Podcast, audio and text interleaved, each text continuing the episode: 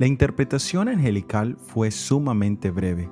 Mientras que las cuatro grandes bestias del versículo 17 son paralelas a las primeras cuatro partes de la gran imagen del capítulo 2, el paralelo a este versículo omite cualquier referencia a sus pies que eran de hierro y de barro cocido, y pasa a los santos del Altísimo, representado por la piedra que hirió la imagen y se convirtió en un gran monte y llenó toda la tierra, que aún es en el futuro. La expresión eternamente y para siempre de Daniel 7:18 traduce literalmente por siempre, incluso por los siglos de los siglos.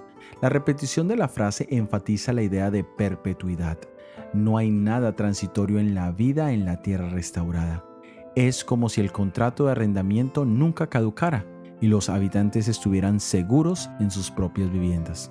Como lo dice Isaías 65:22, no edificarán para que otro habite, ni plantarán para que otro coma, porque según los días de los árboles serán los días de mi pueblo, y mis escogidos disfrutarán la obra de sus manos. Es muy bello este pensamiento, ya que aún en este mundo imperfecto y lleno de maldad, siempre conservamos la esperanza de una vida larga, con los mejores deseos de un bienestar para nosotros y para nuestros seres queridos.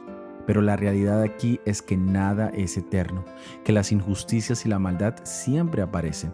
Pero el futuro en Jesús es que esta tierra será restaurada a su legítimo dueño, quien la compartirá con los santos, aquellos que durante mucho tiempo han sido desamparados y despreciados por los hombres, pronto serán honrados y exaltados por Dios. Soy Óscar Oviedo y este es el devocional Daniel en 365 días.